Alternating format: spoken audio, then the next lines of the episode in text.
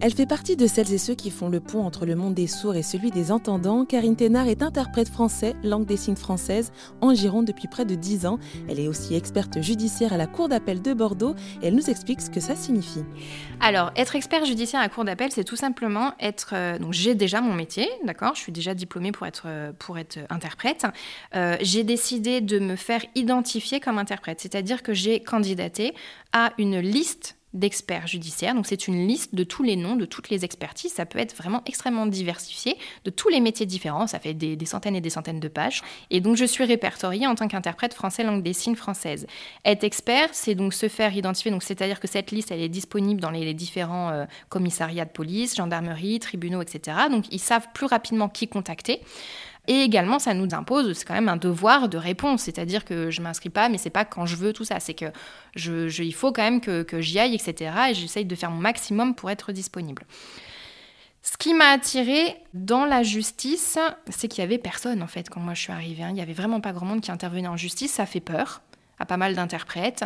Il faut avoir pas mal de bouteilles, on va dire, euh, pour euh, pouvoir intervenir. Euh, sauf que les interprètes, le métier d'interprète est extrêmement jeune, donc il y a beaucoup de jeunes interprètes. Il y a aussi beaucoup d'interprètes qui arrêtent. Donc moi, quand je suis arrivée, il n'y avait pas grand monde. Et par contre, il y avait un manque cruel, c'est-à-dire qu'il y avait vraiment beaucoup de besoins.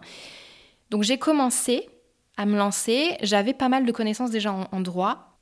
et dans la justice, il faut bien saisir tout le schéma de la justice, c'est hyper important parce que très clairement, moi, j'ai toujours dit ça comme ça. La langue des signes, moi, c'est de la pâte à modeler. Je m'amuse avec, j'en fais ce que je veux, je peux tout dire en langue des signes et, euh, c'est vraiment ma, ma, pâte à modeler. Ce qui est compliqué, c'est le français. Le jargon euh, juridique est extrêmement euh, complexe et donc c'est ça qui m'a demandé le plus, de, le plus de travail. Je me suis lancée, ça m'a beaucoup plu étant donné que là, en fait, j'ai un vrai sentiment d'utilité. C'est incroyable ce sentiment d'utilité auprès des victimes, auprès des mis en cause.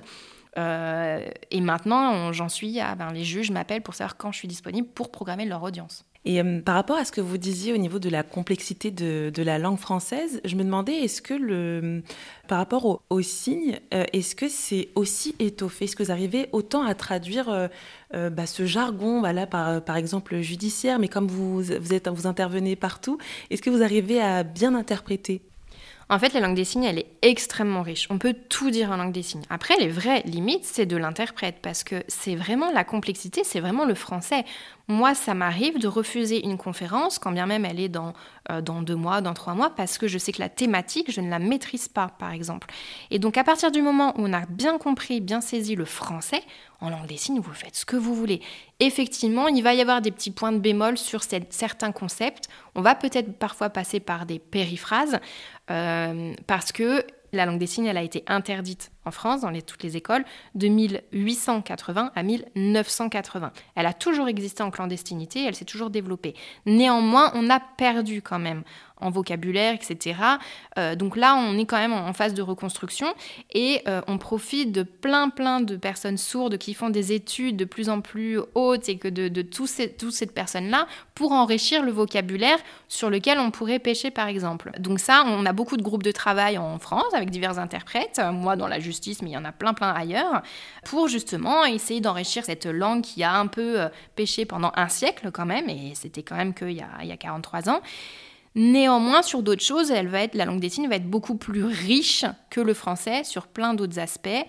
Et donc, en fait, c'est juste, euh, c'est le propre de l'interprète, c'est faire une adaptation culturelle également. En fait, dans aucune langue, vous allez avoir une, égalité parfaite. Vous avez un, pourcentage en fait de perte à chaque fois que vous faites de la traduction, c'est inévitable. Et donc, le français a des richesses qu'en langue des signes on n'a pas, mais à l'inverse, la langue des signes a des richesses que le français n'a pas. Pour en savoir plus sur le parcours de Karine Thénard, interprète français, langue des signes française, rendez-vous sur rzn.fr.